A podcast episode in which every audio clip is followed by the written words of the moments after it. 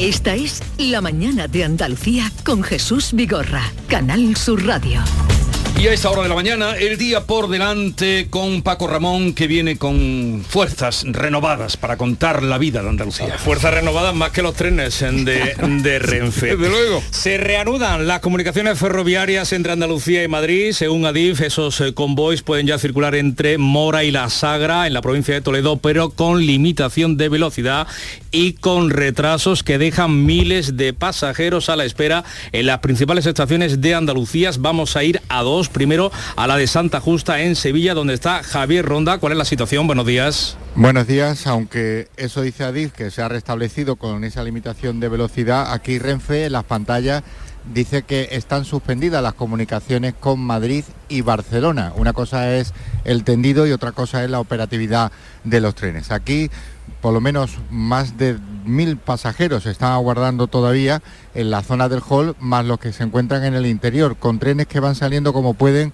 con muchísimo retraso. Solo los cercanías van circulando sin ningún tipo de eh, incidencia, aunque con algún retraso mínimo, pero el resto de los media distancia y los larga distancia se ven afectados por la dana. Esta es la situación a esta hora de la mañana, gente que lleva esperando desde ayer para poder salir de Sevilla con destino a Madrid, Barcelona o a otros puntos de España. Perdón un momento, Javier, ¿ha llegado algún tren de Madrid? ¿En toda la mañana? No, vale, pues eso, pues eso es lo que es. Continúa, Paco. Pues vamos precisamente de Sevilla hasta Córdoba. Ha hecho ese trayecto en un tren van nuestra compañera Ana López, muy buenos días. ¿Cuál es la situación en la capital cordobesa? ¿Qué tal? Buenos días. Bueno, pues hemos podido llegar y de hecho eh, con retraso aproximadamente una hora.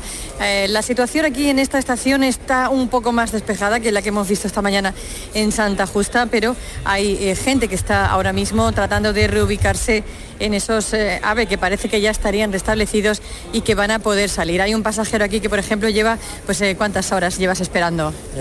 dos horas. ¿Dónde vas? ¿Qué trayecto estás haciendo? Para Madrid. Soy de aquí de Córdoba y para Madrid. Bueno, ¿y te afecta? ¿De qué manera te está afectando? ¿Tienes que trabajar o cómo? Sí, tengo que ir al trabajo y pues nada, no sé cuándo vamos a salir ni... ¿No te han dicho nada? Nada. Que puede salir unos minutos como no salir todo el día. Bueno, pues de hecho es la respuesta que se les está dando en la atención al cliente a los eh, pasajeros que se están reubicando, aunque como decimos la situación aquí es bastante más despejada. Se les está intentando dar una solución, aunque es eh, la, digamos el gesto que más se repite aquí en esta estación es la gente mirando hacia las pantallas para ver si su tren efectivamente pues va a salir y con cuánto retraso va a salir. Pues esa es la situación en la red ferroviaria de Andalucía, en dos importantes estaciones como la de Sevilla y Córdoba, mientras en esa capital, en la cordobesa, los 27 ministros de Agricultura de la Unión Europea se van a reunir hoy para celebrar el Consejo Informal previsto dentro del semestre de la presidencia española. A esta hora, precisamente, el ministro Luis Planas visita las delegaciones que asisten a esa reunión informal de los ministros. Antes, en estos micrófonos planas, ha destacado y ha valorado las últimas lluvias. Bueno, yo creo que el agua siempre es bienvenida, pero siempre que venga con, moderación y, poquito a poco, ¿no? Vamos a ver, la realidad es lo que tenemos, cambio climático, hace cuatro meses que no llovía en Andalucía y ahora hace con, llueve con esta intensidad, pero en todo caso, como usted dice, siempre la lluvia es bienvenida. Y ya tenemos los datos del el paro concluido el mes de agosto sube en 24.826 personas tras cinco meses de descensos consecutivos y vuelve a superar los 2,7 millones de desempleados. En Andalucía también crece el desempleo, lo hace en 2.882 personas. Y en la agenda política destacamos hoy que el presidente del Gobierno en funciones, Pedro Sánchez, interviene en el Ateneo de Madrid después de inaugurar el curso político en un acto del PSOE en Málaga y en Madrid también se va a reunir, a pesar de la DANA, el Comité de Dirección del Partido Popular, mientras Feijó continuará esta misma semana su ronda de contactos para buscar apoyos que le faltan, los que le faltan para la investidura. Y dos apuntes más, esta mañana estamos pendientes del estado de salud de la periodista María Teresa Campos, que está ingresada en un hospital de Madrid. La comunicadora, nacida en Tetuán, pero unida a Málaga desde pequeña, presenta un cuadro de insuficiencia respiratoria aguda. Su pronóstico actual actual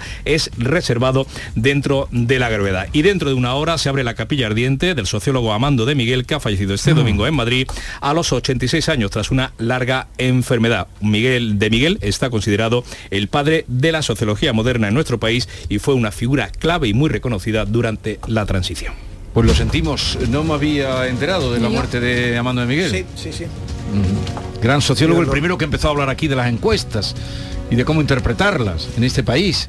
Eh, eh, un defensor del lenguaje, escribió un libro maravilloso Sí. que se llamaba La perversión del lenguaje. Magnífico, Eh, la ese- última vez que lo entrevisté le dije, escribe usted segunda parte de La perversión del lenguaje. Aquel libro fue absolutamente deslumbrante y revelador en un momento determinado. Replanteó, teníamos un- la Escuela Filológica Española, es una escuela brillantísima, se ha dado grandísimos maestros que son, que son instituciones mundiales.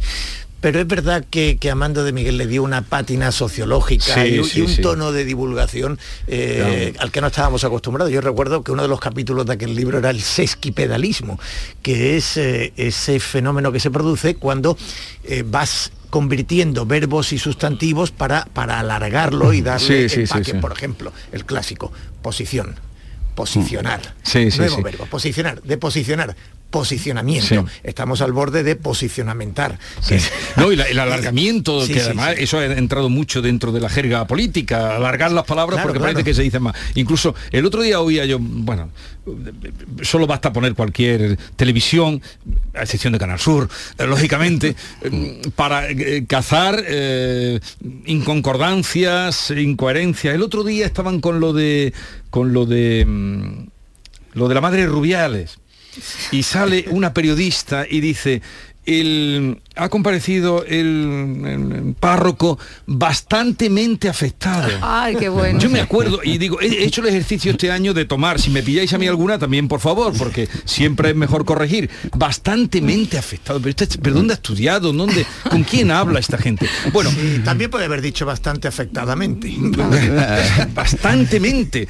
Bien. Por eh, cierto, eh, Jesús, que, que fue Amando de Miguel fue en, el, en la transición, ¿no? A principios de los 80 fue uno de los firmantes de aquel manifiesto por el español en Cataluña, Sí, que fue lo que le obligó a... después, salir de allí. A salir de allí. Sí, sí. que. Y aquí seguimos. Y, aquí Y ahí seguimos. Pero oh, antes de entrar en ese tema, quiero volver a insistir en la falta de comunicación, en la era, que no nos confundan, que en la era de la comunicación total, inmediata, absoluta, cuando llega la hora de la verdad hay una incomunicación como la que está viendo en las estaciones de Renfe, eh, al menos que sepamos, Seguras, Santa Justa, Córdoba y esa, mm, esos trenes. No ha llegado ni uno de Madrid, que a esta hora tenían que haber llegado unos pocos, y no ha salido ninguno hacia Madrid. Sí, pero- que pero- no nos engañen, Pero, que, pero Jesús, que no puede insistamos, ser. Insistamos, Insistamos en eso. que, eh, cuando decimos problema de comunicación parece No, que adquiere una cierta abstracción. Eh, es verdad no digo que, le, co- que le cuenten a, los- a las mil Sí, personas que están allí es y decirle... que, es verdad que eso es comunicación, eh, naturalmente, que, que tiene que, que poner en marcha la empresa. Yo creo que es un problema de una deficiencia de gestión Mm. eh, y de una pésima gestión eh, que ya viene siendo habitual en Renfe, en la que yo creo que hay que seguir insistiendo. De- decir, no, en los problemas de comunicación. No, en la pésima gestión de comunicación de Renfe, que no, está informando a los viajeros No y les que está no está diciendo. permitiendo que los ciudadanos Sí, es que hay sepan un doble, claro, hay, hay un doble problema. Primero, y por supuesto, el primero y principal, eh, que la deficiencia de gestión está llevando a este colapso y no está saliendo ningún tren ni de Madrid ni de Sevilla. Pero sí es cierto que eh, hay un segundo problema y es un problema de atención al Atención, usuario. correcto. Es que los Mm. usuarios, los consumidores, nos estamos eh, acostumbrando a que nos maltraten, pagamos por servicios eh, y encima tenemos que aguantar que, que no nos comuniquen, no poder Ah. protestar, no poder levantar la voz. Entonces, el, el problema es que los usuarios, además de no estar llegando a sus eh, destinos, eh, son incapaces de pronosticar eh, sus próximas horas en un día, además, como el de hoy, que es el primer día laborable para muchísimos, muchísimos de los españoles que se reincorporan de, pero una- de una- las una- vacaciones. Entonces, ese, ese deber de la empresa y ese derecho del consumidor a ser informado también es importante. Mm, Yo, es que, es que, eh, eh, mientras que hablábamos he consultado, digo, a ver qué información está dando Renfe, ¿no? Ninguna. Y remite, remite a perfiles en redes sociales eh, donde la última información disponible es una información referente a las 7 y 20 de la mañana, hace dos horas. Esa es la información que, que está dando Renfe, y al, al- al servicio al que remite, al que quiera saber cómo está, cómo está su tren. Eso sí, ha ofrecido devolver el dinero desde ayer a quien no quiera Hombre, viajar, solo no faltaría. viajar. solo faltaría. Bueno, pero, eh, solo, Mira, pero si- eh, solo faltaría, pero a muchas personas que mira, están es allí, cierto eh, que- es que el que la lleva, como decía una chirigota, el que la lleva No la entiende. entiende. Si estuviéramos nosotros allí, Amalia, tú, con Bueno, lo yo tengo rebelde que eres, o, o- o- o Teo, dentro de su sí.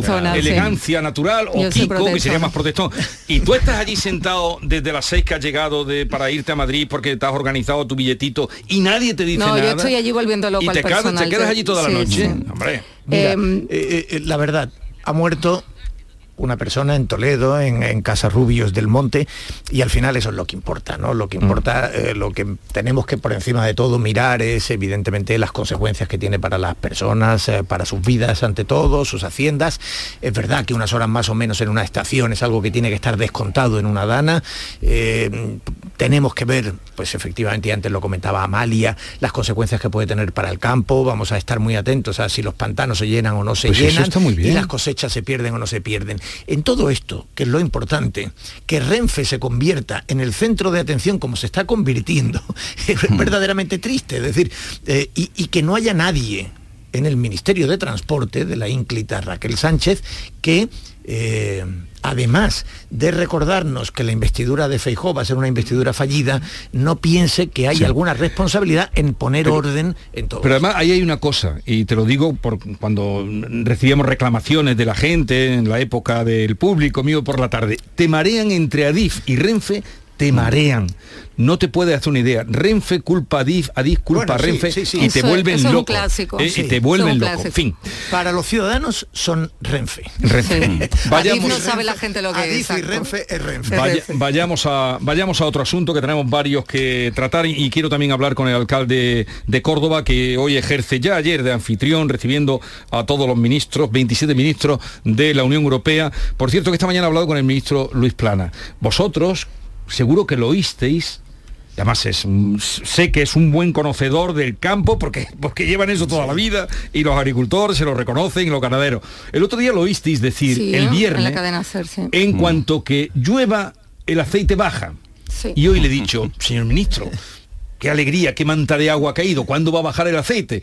Y, bueno, bueno, esas conclusiones las habrá sacado usted, pero señor ministro, que lo dijo usted el otro día. Bueno, no, no cuanto A ver, lleva un día, ¿eh? pero- Es No, que no, no es efectivamente. en lleva un día. Es que ha llovido un día, Jesús. Pero, sé- ¿Lo sé- dijo o no lo dijo? Bueno, sé un poquito generoso. claro. Vale, vale. No, sé, no, un poquito cuando- generoso. Yo em, en Luis Planas eh, Confías. confío. Eso. Confío porque Bueno, lleva muchos me- años, me- sabe del tema, él Hoy sabe están, lo que hoy hay. están todos los eh, ministros eh, en Córdoba, ministro de Agricultura, con, con Luis Planas de anfitrión. Decía eh, Jesús antes, eh, eh, paseando por la mezquita, recordaba la canción, Ayer, de, sí. la Ayer, canción de, anoche, anoche Medina Zahara. Bueno, eh, el estribillo, Jesús, como tú recordarás, digo, porque Sí. va a haber muchas asociaciones de agricultores que van a Sí, estar sí, allí, sí, van a sí. estar allí protestando. Ya estuvieron ayer, ya han empezado. el- efectivamente, y el estribillo de aquella canción decía, y mi cuerpo destrozado, lleno de ira y desprecio por tantas humillaciones que se pasan por el tiempo. Eh, Esta canción vale para todo. venga, venga, luego la voy a poner. Eh, venga que seguimos. La mañana de Andalucía. Hambre de librerías, de bibliotecas, de devorar novelas y cómics. Hambre de bailar y ver bailar. Alimentarnos de teatro, de ópera, de zarzuela, de conciertos, de museos y exposiciones. Hambre de aplaudir. Hambre de renacer, de revivir, de reencontrarnos. Cantar, leer, escuchar, mirar, vivir. Emocionarte a boca llena. Hambre de cultura. Ministerio de Cultura y Deporte. Gobierno de España. Que vuelvas de tus vacaciones más blanco que una sepia, pase. Que vuelvas sin muchas ganas de volver, lógico. Pero que te vuelvas sin el cupón extra de Navidad de la 11, eso sí que no puede ser. Ya está a la venta el cupón extra de Navidad de la 11, con 80 premios de 400.000 euros y más de 970.000 cupones premiados. Estas vacaciones no te vuelvas sin tu cupón extra de Navidad de la 11. A todos los que jugáis a la 11, bien jugado. Juega responsablemente y solo si eres mayor de edad. Canal Sur Radio. Sol Renovables, tu empresa de energía solar. Más de 20 años de experiencia en diseño, instalación y mantenimiento de placas solares y energías alternativas. Enchúfate al sol. ¿A qué estás esperando? Contacte con Sol Renovables para presupuesto de tu vivienda o empresa. www.solrenovables.com o 955 35 53 49. ¿Tienes problemas con tu dirección asistida, caja de cambios, grupo diferencial, transfer, turbo o filtro de partículas? Autorreparaciones Sánchez, tu taller de confianza en la Puebla del Río. www.autorreparacionessánchez.es Líderes en el sector, Autorreparaciones Sánchez. ¿Entrenar en casa o en el gym a la vuelta de la esquina? Basic Fit está disponible para ti. Haz del fitness tu básico con seis semanas extra y una mochila. Hazte socio ahora. Basic Fit. Go for it. Ver condiciones en basic-fit.es. No hay verano sin fiestas ni fiestas sin Feria de Tomares. Del 6 al 10 de septiembre, Tomares celebra su feria. Cinco días de diversión garantizada con música en directo. La Guardia, Magic Queen, Atlánticos, Serva Lavari y muchos más. Concursos, casetas abiertas a todos y de nuevo una feria libre de ruido en las atracciones infantiles desde las 10 de la noche. Ayuntamiento de Tomares. Tomares como a ti te gusta. Hay infinitos motivos para venir a Andalucía. Pero hay uno que siempre hace volver. Tomás y Pablo y Susana y Rocío. Porque ellos, ellas, todos y todas las profesionales que cada día dan lo mejor con una sonrisa, son la luz de Andalucía. Vienen por Andalucía. Por ti, vuelven. Consejería de Turismo, Cultura y Deporte. Junta de Andalucía. ¿Sabes que vuelve el show del comandante Lara las noches del domingo de Canal Sur Radio? Algo escuchado por ahí, sí. ¿Y sabes que este año lo presenta otra vez el comandante Lara? Sí, sí, además, llamándose el show del comandante Lara, no lo iba a presentar Iñaki Gabilondo, ¿no? Lo presentará Luis Lara, claro. Ajá. ¿Y sabes si este año volverán sus locas entrevistas? Sí, sí. Y las secciones disparatadas también. Y por supuesto chistes, música en vivo y siempre humor, mucho, mucho humor, con grandísimos invitados y con nuestra panda de colaboradores chiflados que están locos de la cabeza todos. Así que yo no me lo pienso perder. Normal que no te lo pierdas, si tú eres el presentador. Ah, sí. No ve tú, no, no, no me voy a enterar yo. Vuelve el show del comandante Lara. Los domingos en la medianoche en Canal Sur Radio. La radio de Andalucía.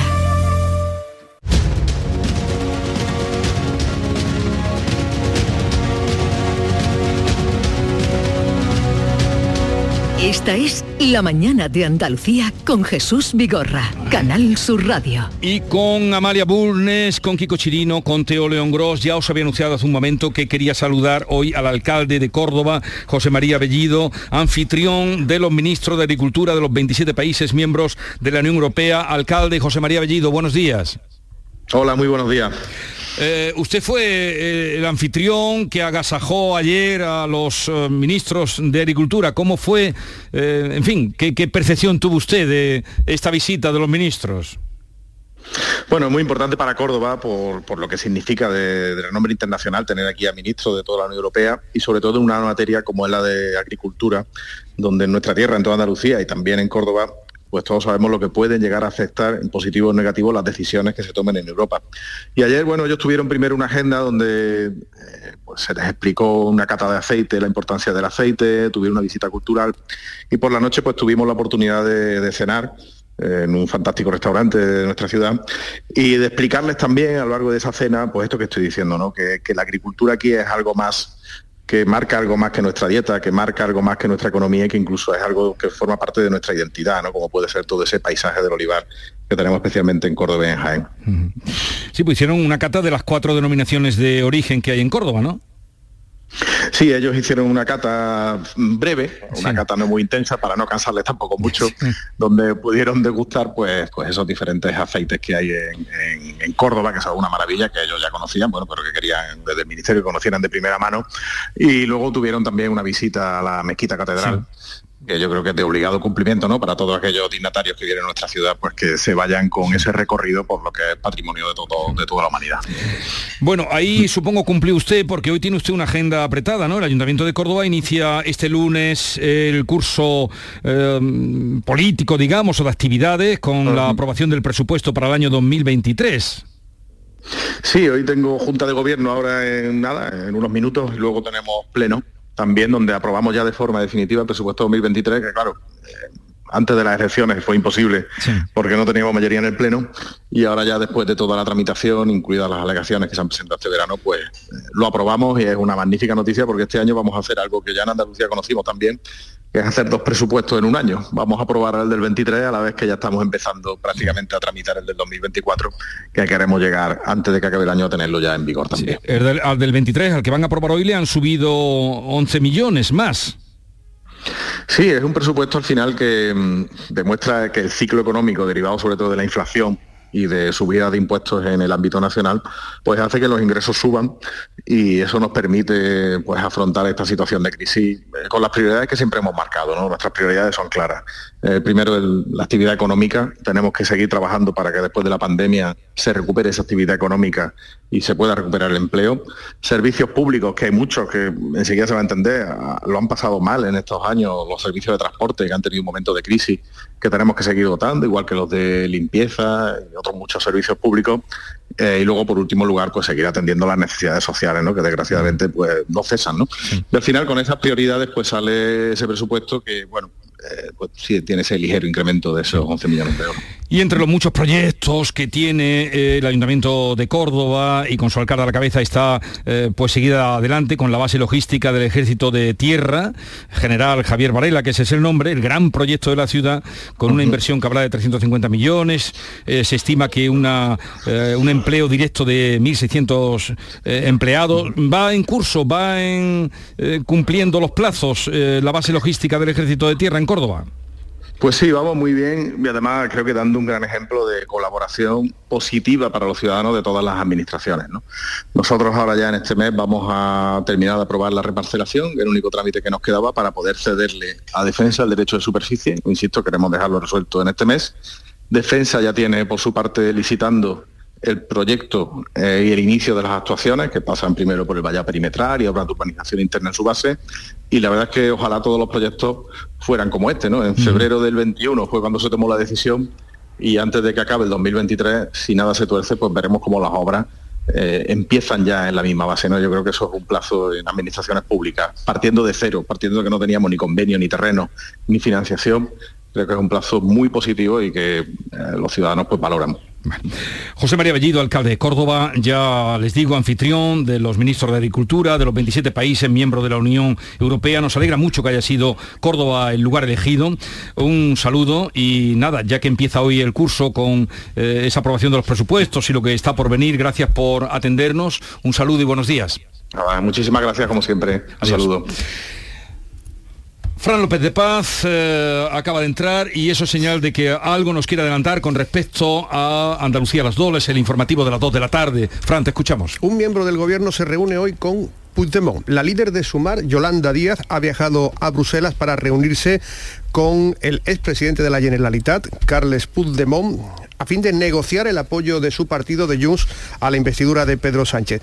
Esta noticia la ha adelantado el nacional.cat. El encuentro va a tener lugar en el Parlamento Europeo. Comentábamos esta mañana que es algo que quería ¿no? el prófugo Puigdemont, la fotografía de miembros de los partidos que eh, pretenden su apoyo, la fotografía con él y en Bruselas o en Waterloo. Hoy vamos a tener la primera que es además la de una vicepresidenta del Gobierno de España, Yolanda Díaz, que se reúne con Carlas Puigdemont.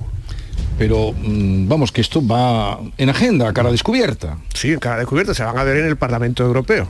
Muy bien. Gracias. Que no es un encuentro clandestino. Que no, que no. Pero a, cara descubierta, Jesús, eh, después de las elecciones, porque en campaña electoral tú escuchaste en algún momento a Yolanda Díaz sugerir que era importante reunirse con Puigdemont y acordar alguna clase de amnistía con Puigdemont que la venía pidiendo hacía algún tiempo.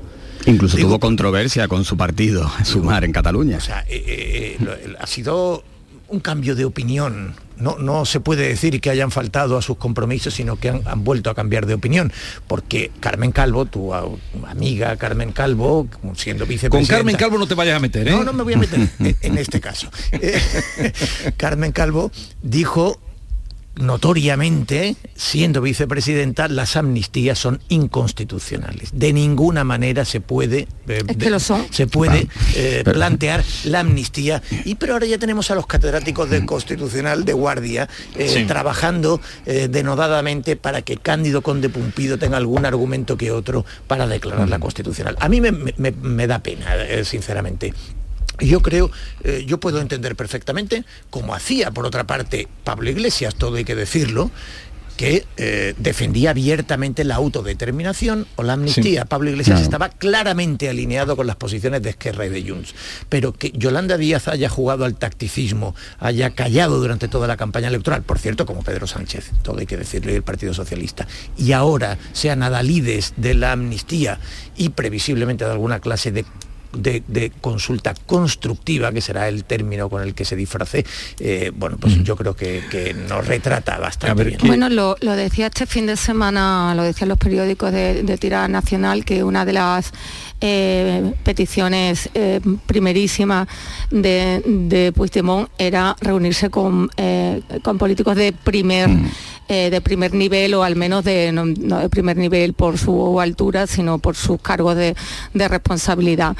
Em, la verdad es que la foto cuanto menos va a ser eh, terrible y ciertamente desafortunada, mm, eh, básicamente porque es cierto, coincido con Teo en que em, de Yolanda Díaz eh, no hemos oído, no habíamos oído eh, eh, hablar en esta alineación con, con los partidos independentistas, porque es que además el independentismo y, la izquierda a mí es que me parece un, un oxímoron. Realmente si nos atenemos al nacionalismo, el independentismo tiene una raigambre fuertemente de derecha. Entonces explicar eso y explicárselo a los ciudadanos en favor de una no, fuimos muchos los que eh, mm, pudimos eh, mm, bueno, han sido los electores más bien, que decía, han sido los electores los que han podido eh, ya, eh, digamos, amortizar eh, los indultos y tal, pero es que la, la amnistía,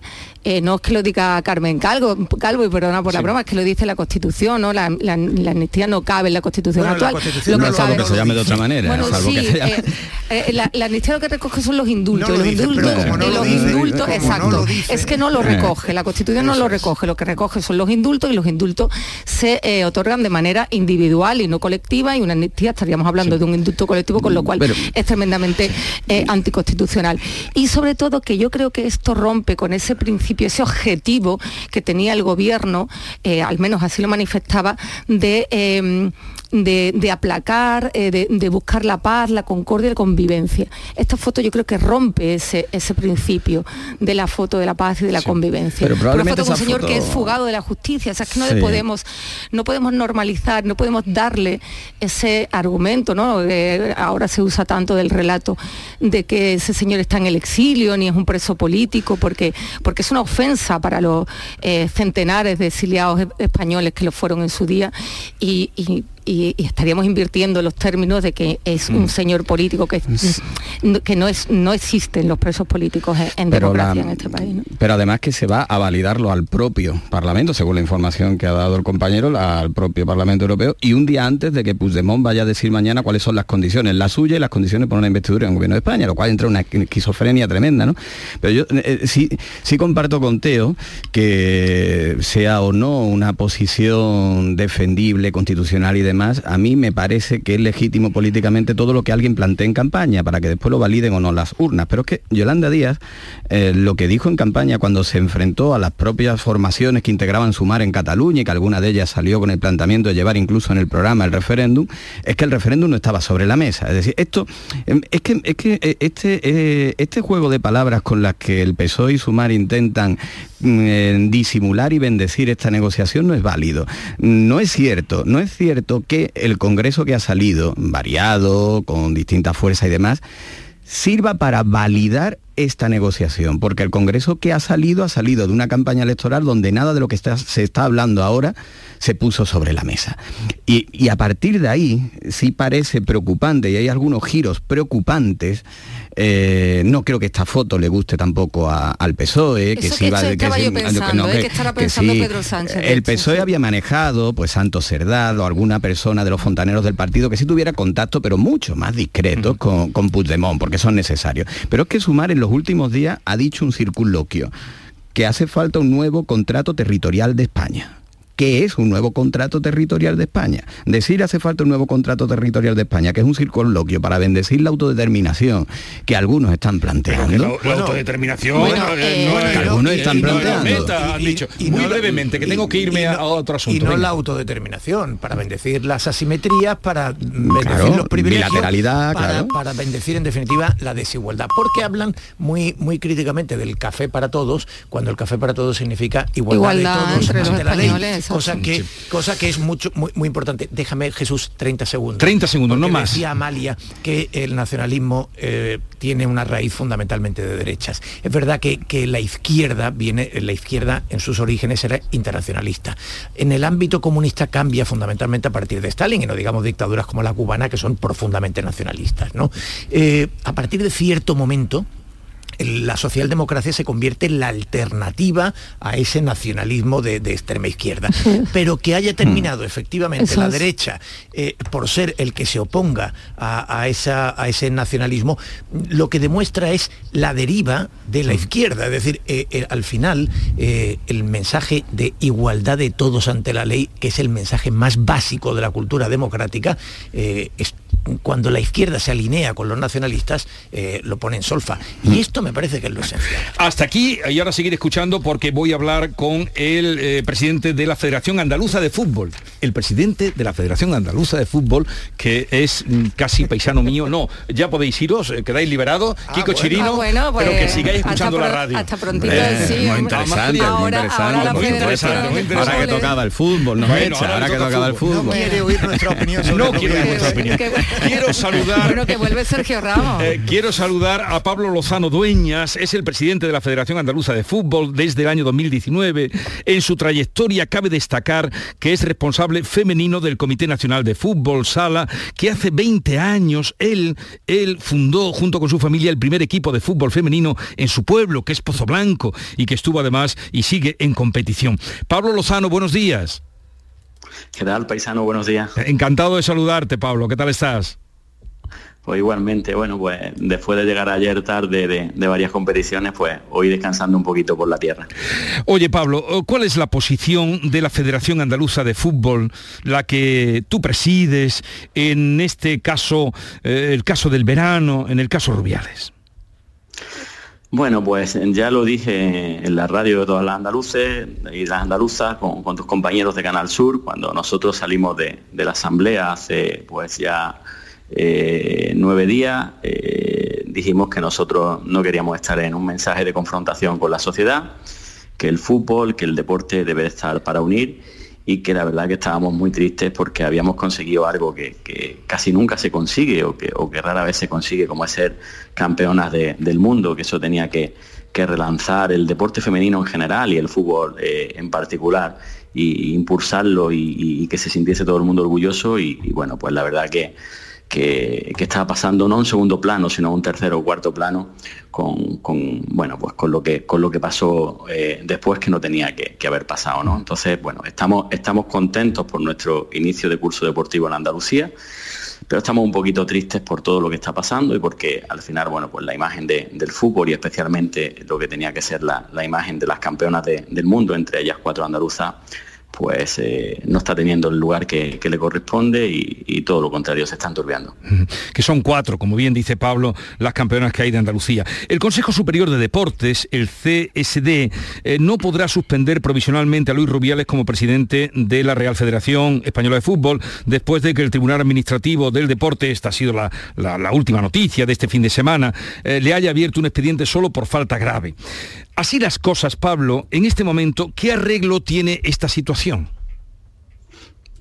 Bueno, yo lo que le transmití a mis compañeros eh, cuando nos juntamos la, semana pasada, era que, teníamos que estar ahora todos unidos en torno a, Pedro Rocha, que, es el, actual presidente, la persona que, dirige actualmente la Federación Española, una persona, un extremeño maravilloso, con, un talante, con un talento increíble, que, a mí me ayudó mucho en, mis inicios en el, en el fútbol sala y que teníamos que estar todos unidos porque, porque tenemos proyectos muy, muy importantes. Primero que estamos en el inicio del curso deportivo y todos los clubes pues tienen esa incertidumbre ¿no? y tenemos que garantizarle que van a, tener su competición como, como se merece, siendo competiciones referentes a, a nivel internacional, eh, estando apoyando al fútbol, al fútbol sala, al fútbol femenino más modesto, eh, garantizándole sus ayudas, pero también tenemos a, la vuelta de la esquina que teníamos y estábamos muy bien posicionados y espero que lo sigamos estando, eh, un mundial, ¿no? Un mm. mundial que, sería un impulso increíble para España y bueno, y nosotros especialmente para Andalucía, con las dos sedes que hemos propuesto,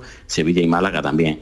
Eso pues sería un, impulso a todos los niveles y yo creo que, que ahora mismo pues eh, lo que debería ser ser campeonas del mundo y que nos hubiese ayudado ¿no? a afianzar mucho más nuestra candidatura al Mundial, pues tenemos que intentar volver a tener esa imagen, a, dar esas garantías a, todo el mundo y que confíen en que la candidatura en la que está España y en la que estamos eh, Andalucía, pues una candidatura sólida y es la que tiene que salir adelante. ¿no? Entonces yo creo que tenemos, tenemos que dar garantías a la sociedad primero, pero luego también garantías a todos nuestros clubes, jugadores, entrenadores, árbitros y por supuesto eh, que nos vean como, como, una potencia para poder organizar ese mundial, que sería un antes y un después en, en, la sociedad española y en la andaluza. Eh, porque con esta situación que estamos viviendo ahora mismo, Pablo, ¿peligra la aspiración de traer a España el Mundial de Fútbol al que te refería 2030?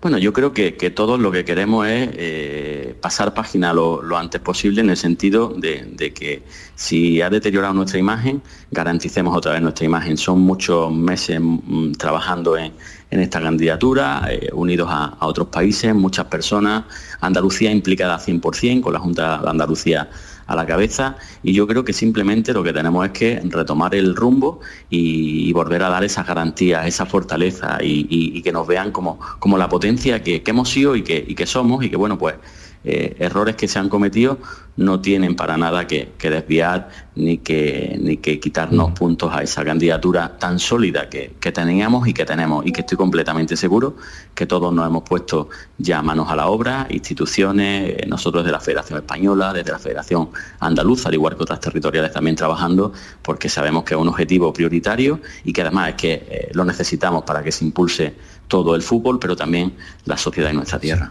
Eh, una cosa, y si Luis eh, Rubiales enroca en no dimitir, mm, ¿qué solución hay? O la Federación Española ya de Fútbol a la que eh, perteneces como presidente de la, la Federación Andaluza, mm, ¿qué pasa? Bueno, nosotros, Jesús, eh, salimos rápidamente el viernes después de la asamblea diciendo lo que siempre hemos dicho los andaluces. Los andaluces estamos para construir y además nos gusta trabajar eh, unidos, no trabajar divididos.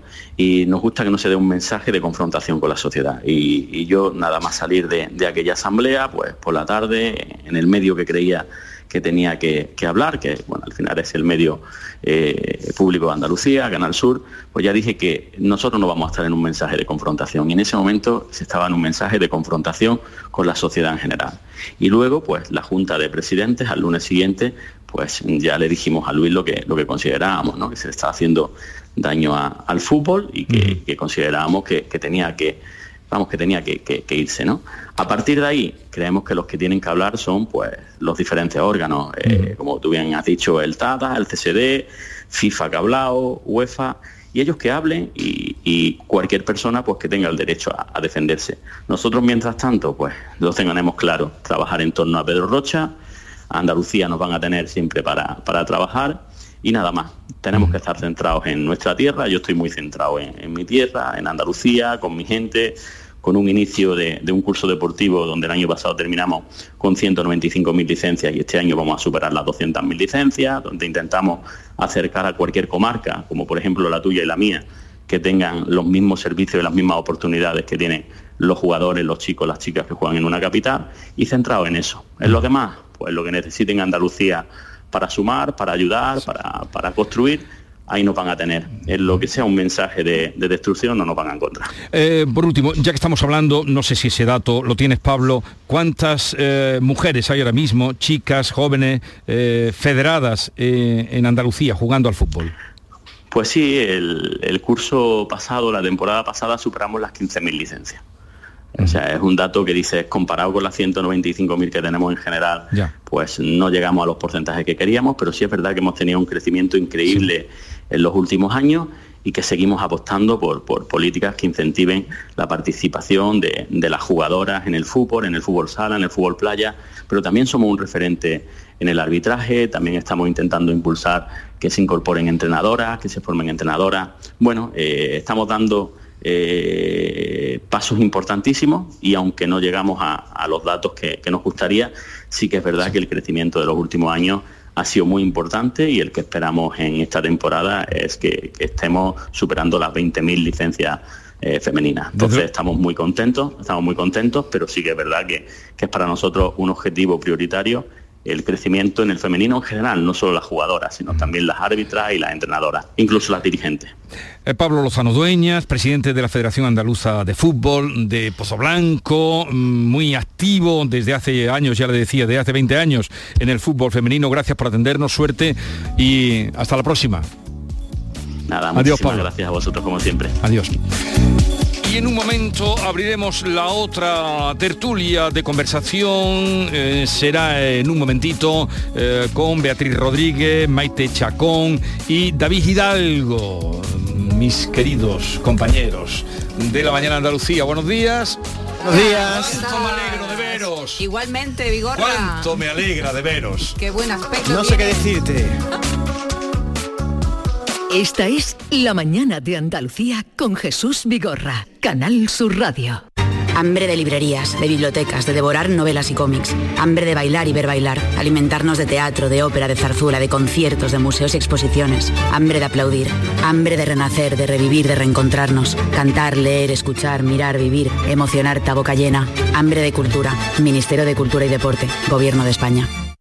A vosotros, agricultores y ganaderos, que sabéis qué tiempo va a hacer con solo mirar al cielo, que entendéis el idioma de los animales y que hacéis posible que los alimentos lleguen a la mesa. A vosotros que no tenéis horarios y que lucháis contra sequías, tormentas y heladas, es el momento de asegurar vuestro esfuerzo. Como cada año, el Ministerio de Agricultura, Pesca y Alimentación subvenciona los seguros agrarios para ayudar a miles de familias como la tuya. Asegura tu esfuerzo, asegura tu futuro. Gobierno de España.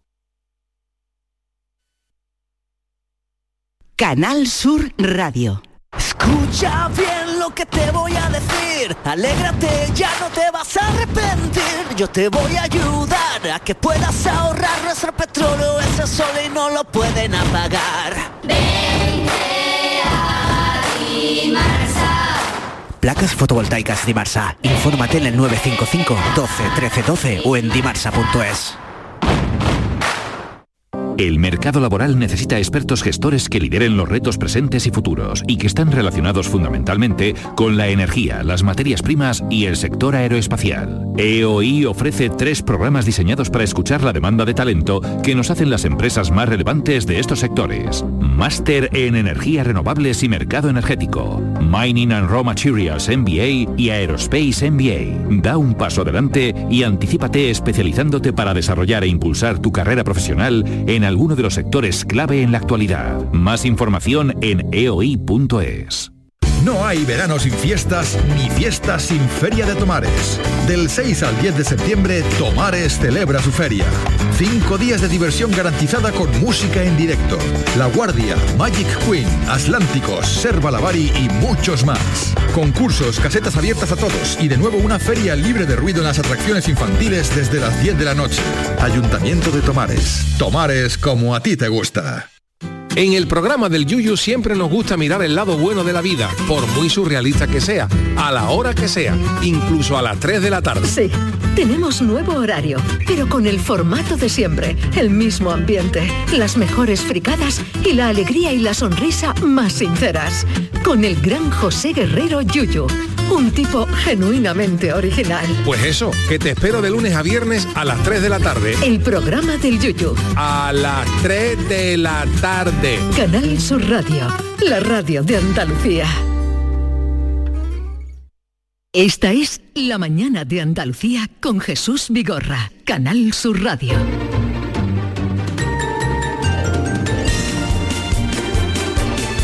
Con Beatriz Rodríguez. Beatriz, buenos días. Muy buenos días, Jesús. M- Maite Chacón, Hola, querida Maite, ¿qué tal estás? tal? Muy bien, estupendamente, con ganas de empezar la temporada. Me, me alegra veros con ganas de. con todo lo que tenemos por delante. Hoy es el primer día. Hoy es el primer día, sí. Día.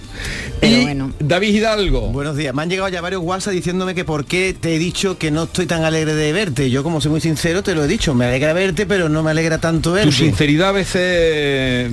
Pero porque tú te has incorporado hoy, ¿verdad? incorporado hoy. Los que llevamos más tiempo incorporados no tenemos ese problema. Hacía un ¿no? mes que no sonaba ese sonido infernal de la alarma y hoy ha sonado, digo, por Dios, otra vez la alarma. En fin, pero estoy muy con las pilas muy cargadas. Vigorra, te voy a dar mucha, mucha guerra este año. Me, me alegro que vengas con marcha. Bueno, empezaremos, tenemos eh, una eh, triste noticia, eh, el último parte médico sobre María Teresa. ¿Cómo estás, María Teresa? María Ter- el último parte médico fue el único parte médico que ha dado la Fundación Jiménez Díaz, además a, a- fue María Teresa petición Campos. eh, de María Teresa Campos, fue a petición de sus hijas, ¿eh? Eh, de Terelu y de Carmen Borrego que ante bueno la insistencia de los medios de comunicación porque todo saltó en un, en un programa eh, de, de un canal eh, pues empezaron a llamarlas todo el mundo entonces Sí. ellas se pusieron en contacto con el hospital y dijeron que eh, pu- publicaran un, un parte médico Eh, pues lo que decía es eso ha tenido que ser ingresada po- con pronóstico reservado dentro de la gravedad. Está, al parecer, está muy grave. Algunas especulaciones afirmaban que la presentadora estaba sedada, pero Carmen Borrego ayer a la salida del hospital dejó claro que no, que la tienen tranquila, pero no está sedada.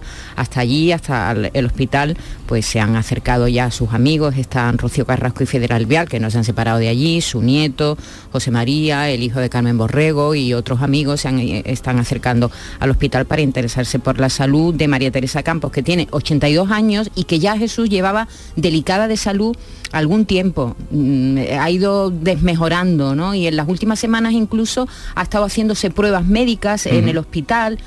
Pero bueno, se agravó de pronto su estado y ayer tuvo que ser ingresada, ya te digo, grave, pero de momento es lo último que sabemos, ¿no? Estamos pendientes de lo que em, ocurra esta mañana, a ver si dan otro parte médico o no, y, y a ver qué Le pasa con deseamos María lo Teresa. mejor, Le que se pueda mejor. recuperar. Oye, eh, ¿tú sabías que Sergio Ramos iba a venir? Nadie lo sabía, Jesús, porque se pensaba que Sergio Ramos, después de esa bronca que había tenido con el sevillismo, no iba a volver. Así que yo voy a titular mi noticia, me fui, he regresado, pero sevillistas, ¿me habéis perdonado?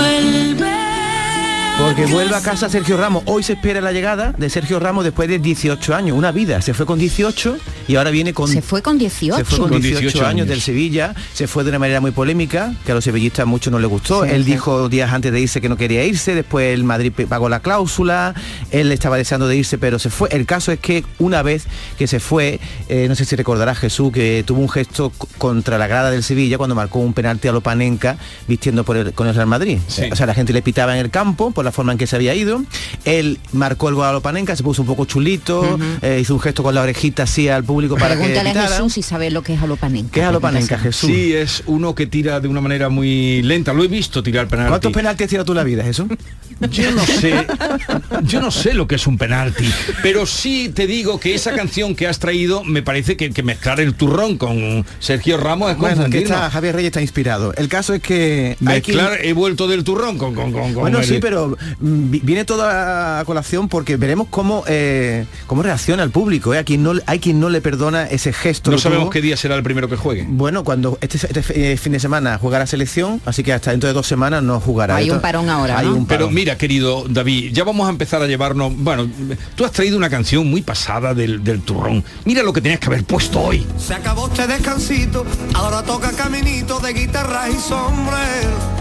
He vuelto, he sacado de mis recuerdos. Me gusta, me gusta de más, sí. Vale. Lo cierto es que va a dejar de ganar un montón de, de dinero. Bueno, ¿eh? ¿sabes cuánto iba a cobrar en el Al Hitad? Al Hitad, el, el equipo árabe que árabe que le iba a pagar donde juega Benzema, por cierto, y va a cobrar 20 millones al año. Y en el Sevilla va a cobrar un millón neto. Pero tú crees que se puede vivir lo mismo en Sevilla que allí en Arabia Saudí. Pero si se están yendo a porrón los todos se- futbolistas sí, para allá. pero porque lo que quieren es dinero, no Oye, vida. Una cosa bonita que decide Sergio Ramos, si vuelve es por el corazón, no por el dinero, porque allí se hubiera forrado con 20 millones como han hecho Cristiano, Benzema y todo lo que Sí, se han ido, ¿no? no es todo el dinero, ¿verdad, Bueno, Beatriz? porque también puede ser que uno ya tiene tanto acumulado que tampoco le da tanta importancia, ¿verdad? Y entonces ya pues eh, pues vuelve vuelve a la Sí, tierra, pero vuelve a los orígenes. Pero yo siempre lo pienso eso de los jugadores cuando se van a ligas, bueno, que no tienen ningún interés, simplemente por, por, Sí. por el dinero que ganan. ¿Tanto les hace falta? Es decir, gente que ha acumulado durante toda su carrera Claro. tanto dinero Tiene un tren de vida y, muy de, y de alto. pronto y de pronto le ofrecen, es verdad, millonadas y, y- y vamos y, y al parecer pero- están preocupados con el fútbol en el fútbol europeo con lo que va a pasar Pero- allí, ¿eh? claro. Porque están llevando a un Sí, montón de jugadores. mm, Gente como Sergio también, mm, yo le alabo el gusto que se venga a vivir a, a su tierra, eh, donde va a vivir mejor que Lo que, pasa, lo que pasa también como con las grandes eh, estrellas, sea del fútbol, de la música, del cine, eh, no es solamente la persona en sí, su familia, es que hay más bocas que tienen que alimentar. Entonces no es suficiente con, con un sueldo por muy elevado que sea, porque a veces son varias familias. Una persona es una empresa, un artista Sí. puede ser una empresa, ¿no? Le da trabajo. muchas ¿Lo dices tú ¿eh? por Guti o qué? Pues ef- efectivamente, bueno, no lo sé, no lo sé si por Guti o no, porque eh, Guti eh, lo distanciamos qué ha pasado bastante Guti? de Sergio Ramos. Eh, es una persona que tuvo su momento, como bien sabéis, de brillo, ¿no? De oro, allá por los años 90, no porque fuera un, un elemento destacado dentro de las grandísimas competiciones, como podía ser la Champions, pero sí pegaba unos pases en, en las diferentes competiciones de liga que, que le hizo formarse todo, todo un nombre, como era el tacón de oro, ¿verdad, David? Que, que le, que le llamaban. El tacón de Dios también El le tacón de sí. Dios, el Mm. tacón de Dios. Pero cómo son las cosas de la vida, ¿eh? Que él que eh, siempre fardaba un poco y decía que, que no importaba tanto eso de retirarse joven porque lo que no quería era esperar a los 60 para ir a la disco, que yo entiendo que eso era pues disfrutar un poquito de la vida, que evidentemente entre esos disfrutes también estaba mover el esqueleto. El abuelo fue. Y ahora voy a lo que voy. Es que lo, muy chulito lo Guti, que ¿eh? son las cosas de la vida. Guti. Que es abuelo, abuelo a los 46 años, eso es un abuelo joven y lo demás son tonterías, aunque tampoco perdió el tiempo entonces la- la precisamente para procrear, ¿verdad? Porque tuvo a su hija bastante jovencita, con, con veintipocos, muy pocos. Pues nada, que ya le han hecho abuelo y que, y que puede olvidar esos disgustos que, que tuvo en el Almería hace poquito también, ¿verdad? Como entrenador, que no salió muy bien Sí, parado, lo que echaron. digamos, vamos, que lo echaron. Pero qué Y- chulito ha sido siempre Guti, ¿eh? ¿A ti no te gusta A Guti? mí no me gustan los jugadores chulitos. Pero hoy estamos hablando de su eh, Picador Guti faceta, precisamente de no, ¿eh? faceta de abuelo, de faceta de abuelo. Oye, ¿qué sabéis de Sabina en, en la maestranza? Pues que llenó.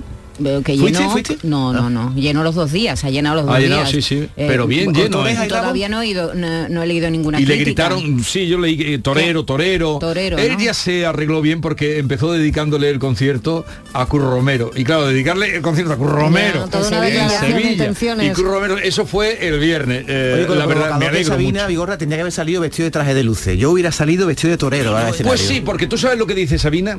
Una cosa que dice Sabina. Sabina dice que el primer derecho que se debe respetar en un artista, es que me he acordado ahora, es que se vista como quiera. Bueno, no solo un artista, ¿no? A todo, el- a todo, es que a todo hijo de vecino, ¿no? También. Que lo primero que se debe, el primer derecho que se debe respetar Sí. a un artista es que se vista como quiera. Bien, eh, hablando de artistas, nuestra Marisol debe estar pasando unos días eh, tristes porque Máximo Stechini, eh, que era quien su pareja desde hace ya cuántos años, 35 años. ha fallecido. Justo cuando se, a los dos años de separarse de Antonio Gades, Marisol decide dejarlo todo, dejar el cine, dejar la música, se viene a su Málaga natal y continúa con su vida. Eso fue en el año 1986 y dos años más tarde conoce al que ha sido su pareja durante 35 años, Máximo Stechini, eh, que falleció ayer de forma repentina de un infarto. Al parecer el italiano se encontraba en su casa, en su casa de la Malagueta. Marisol se separó, como decía de Antonio Gade, en el año 1986 y desde entonces, dos años más tarde, pues ha compartido la vida con Máxima. Esta etapa en la que Marisol pues ha vivido alejada de su profesión, lo ha tenido Sí. él de compañero, él un compañero excepcional, porque si ella ha sido discreta, Él todavía. más Mm. todavía. Mm. Y mira que han, han sido in- interpelados por los medios de comunicación Sí, para porque que- en este país se perdona poco eso de que la mujer le lleve unos cuantos años más al hombre, que en este caso la verdad es que era más de una década, ¿no? Sí, sí, sí, más de una y eso década, se perdona sí. poco, se perdona poco. De ahí también un poquito esa discreción, ¿no? Con la, con la que han llevado. Yo, yo no creo su que vida. sea tanto la edad, creo, ¿eh? que no, sino que él ha El respetado, medios, ¿no? él ha respetado la, Y, y la han tentado por, imagínate, por a- todos. a ella y a él. Sí, pero a ella sobre todo, porque hasta cuando vino el Festival de Cine. Claro, no fue, y- no acudió. parecía, no acudió. Él ah, es el encargado de una pizzería, la Trastevere, que fue la primera el primer restaurante italiano que abrieron en Málaga lo abrieron sus padres. Sí. Ahora mismo el, el propietario es un sobrino suyo, el hijo de su hermano. ¿Y, Él y ha sido durante- allí? ¿Ha sido allí? eh? No, no, no, en su casa. No digo si tú has ido allí a comer. Ah, no, al Trastevere no. ¿Y tú? No, tampoco. yo tampoco. Entonces, eh, ha sido, ha, llevado el restaurante durante todo este tiempo. Él no ha dejado de trabajar, es decir, que él ha seguido. Ellos han tenido una vida Normal. muy normal, completamente ¿Cuántos normal. años dice que se llevaban? Pues Diez, ¿no? 11 me parece, O sea, lo, ¿no? lo 12, mismo sí. que tú y yo, no me, no me importaría salir contigo. Ahora que Pero estoy viendo David- que Marisol se lleva 10. Y está Pero, tu marido ahí. David, tú no, tú no sabes ya lo que de- se acabó. ¿Has oído algo de eso? Se acabó. No, pero yo te voy a seguir cortejando toda la vida. Aunque Toda te- la vida. Eh, llega a ver esto. Bueno, esto- otra cosa, Dime. Que ella se están acercando al tanatorio de Málaga. Su, la hija de Celia Flores ya se acercó por allí, algunos amigos. Pepa Flores todavía no se ha acercado al, al tanatorio, igual Está está hecha polvo. que no, no Claro. podrá ni siquiera acudir. Oye, ¿qué es eso de que, eh, fíjate, coincidiendo con todos los ministros de Agricultura en Córdoba, eh, ha habido un novio que ha llegado a su boda con un tractor? ¿Pero qué era? ¿Para reivindicar eh, la agricultura Pues mira, o la llegada de los ministros? Yo creo que ha, ha matado dos pájaros de un tiro, Jesús. Yo creo que el hombre quería ser original y desde luego nadie le va a quitar el mérito ya de aquí a muchísimo tiempo, porque Fernando López se plantaba en su boda en la puerta del santuario de Santo Domingo Scalacoeli en Córdoba con ese pedazo de tractor bien bonito, bien lucido, ¿eh? bien eh, limpito de la ¿De marca qué color era el tractor? Verde, verde, en este Ay, caso era verde, ¿es sí, un John Deere verde estupendo. Y claro, eh, imaginaos la gente se ha quedado completamente estupefacta porque por lo visto los familiares y los amigos que estaban ahí en la puerta del santuario esperándole no tenían ni idea, pues él ha llegado ahí, por supuesto vestido de novio, eh, cuidado, no de tractorista, ha aparcado el tractor tan tranquilamente y pues se ha casado como Dios manda, buscaba claro que sí reivindicar la importancia del sector agrario en, Iba en con este cheque, caso. ¿eh? Y En la, la novia al final, cuando han salido de la iglesia, ¿se ha montado con él en el trato o ya se han ido en un coche de...? Eh, Pues No, supongo. ahí, me, ahí me has la pillado, foto, pero yo, la hombre, yo, yo supongo que no, que se habrán Esa debido de ir en un coche. ahí, eh, claro, con ese Yo, sin embargo, lo que me preguntaba es si le habrán multado o no le habrán multado por dejar el, el tractor en la puerta de la iglesia. Eh, y por último, las almejas con premio que se encontraron Sí, fíjate el titular que te he traído. Me fui en a un comer. plato de turistas de Segovia en Bergondo. ¿Pero qué, qué es esta cosa que me, Me fui trae? a comer una almeja guilla y me traje una gargantilla. Ese es el titular que te traigo Jesús porque viene a, a explicar gráficamente unos señores de Segovia que compraron 3 kilos de almejas de carril, que está muy ¿En buena. dónde? En Betanzos. Y bueno, cuando fueron a cocinarla en su casa, la sorpresa fue que mientras comía apareció una perla, una perlita no muy grande, pero una perla gris que casi se atraganta con ella y que fue una gran sorpresa. Tú imagínate que estás tú comiendo una almeja, mete el barquito para mojar pan y te encuentras ahí una perla con la que Pero te- tenía valor. Hombre, claro, una perla. Perla, tiene- perla de verdad. Una perla como tú, que eres una perla. Ay. Pero, pero tenía valor o no tenía valor Hombre, esa perla. Yo no, no le pregunto a la chiquilla cuánto vale la perla, pero una perla, ¿no? Tú la llevas a una joyería y te dan al cambio unos cuantos de Bueno, miles de euros, ¿no? Pero bueno, la cosa se la- no se la llegó a tragar, ¿no? Eso es importante. Oye, otra noticia que viene de Galicia, en la LIN, eh, una, una novia explota por exceso de arroz. Esto ha sido unos amigos invitados a una boda que... Es que a veces se pasan, ¿eh? Los invitados No, no, echando pero- arroz en la puerta. Pero no ha, eh, no ha sido comiendo arroz, Oh. sino que le echaron el arroz Eso, a, a- eso, a a paladas. paladas. Ah, sí, otro día hablaremos mía. de las alteradas que se están haciendo en la boda. Ya os contaré alguna. explotado el traje. Eh, ya, ya os contaré alguna. Llegamos a las 10 de la mañana. Ah, hoy esto lo de Juan está Sí, interesante. eh, suspendió por la lluvia, Y cantó- se inundó el teatro romano y ha tenido la amabilidad de cantar un, Se pequeño mini concierto en la, la puerta, puerta del hotel. hotel, de categoría. Una poquita de depresión tiene Juan, ¿no he escuchado, no? Sí, Juanes. ha dicho, ha hecho declaraciones Sí, diciendo que todos está cuando mal. salen de gira tienen depresión, todos, para que, en fin, eh, todos. Se ve que les asusta el escenario. Bueno, a nosotros no, el escenario ante ustedes, seguimos. Te encontré por beber del veneno malevo de tu amor. Yo quedé moribundo y lleno de dolor. Respiré de ese humo amargo de tu adiós. Y desde que tú te Esta es La Mañana de Andalucía con Jesús Vigorra, Canal Sur Radio. Canal Sur Radio. ¿Y esa pegatina de ahí? Ah, es la de la certificación de mi puerta Segurestil. Viene la clase, norma y número de certificado. Así me quedo más tranquila. Segurestil, más de 40 años protegiendo tu hogar, fabricando e instalando tus puertas de seguridad acorazadas. Encuéntranos en grandes superficies, establecimientos autorizados y en segurestil.es. Somos la academia que necesitas en el centro de Sevilla con clases online y presenciales. En Academia Méndez Núñez impartimos clases de apoyo para eso, bachillerato y selectividad, cursos de idiomas y preparación para oposiciones docentes y administrativo de la Junta de Andalucía y del Estado. Ven a Academia Méndez Núñez y lo conseguirás. Más información y reservas en academiamn.com. La vuelta es ahorro en Supermercados Más. Vuelve a la rutina con ofertas como 2x1 en detergente líquido Flor La Lavandera 50 dosis. Llévate 2 por 5,99 euros. A tan solo 6 céntimos la dosis. Más de mil ofertas para la vuelta hasta el 30 de septiembre. Es ahorro en Supermercados Más y supermercadosmás.com. No hay verano sin fiestas ni fiestas sin Feria de Tomares. Del 6 al 10 de septiembre, Tomares celebra su feria. Cinco días de diversión garantizada con música en directo.